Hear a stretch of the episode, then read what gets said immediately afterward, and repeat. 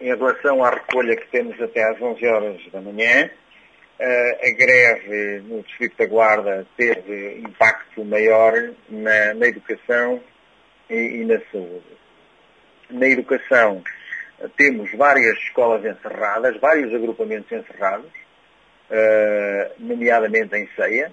Em Ceia temos todas as escolas encerradas, o agrupamento de escolas de Ceia, a escola secundária de Ceia, a escola, escola uh, EB23 Abranches Ferrão, a escola EB23 do Dr.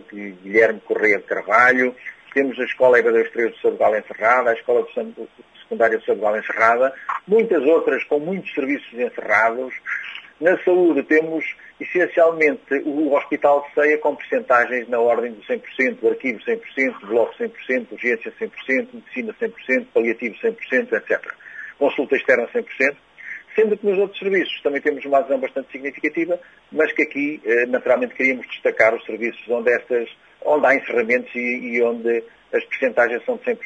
Portanto, isto é um resultado que nos deixa esperançados que no futuro possa o Governo ouvir-nos melhor e que venha de encontro às nossas justas reivindicações, que são como são conhecidas, que é o aumento dos salários, o descongelamento das carreiras, o fim da precariedade, as 35 horas para todos e não a municipalização. São estes os grandes cunhos das nossas reivindicações. E aí vamos continuar a lutar. E temos também uma situação grave que eu queria aqui denunciar, que é no agrupamento de escolas de Trancoso, com a faltarem todos os funcionários que têm a ver com a alimentação da cozinha, o seu Presidente do Conselho Regional, o seu Diretor da Escola, entendeu fazer a sua substituição de uma forma ilegal e, naturalmente, nós iremos denunciar às entidades competentes esta situação da Escola de Trancoso. É uma falta de respeito para com os trabalhadores e é uma falta de respeito também com os profissionais que servem à alimentação daquelas escolas. A substituição é ilegal e, naturalmente, o sindicato irá fazer esta denúncia junto das autoridades competentes.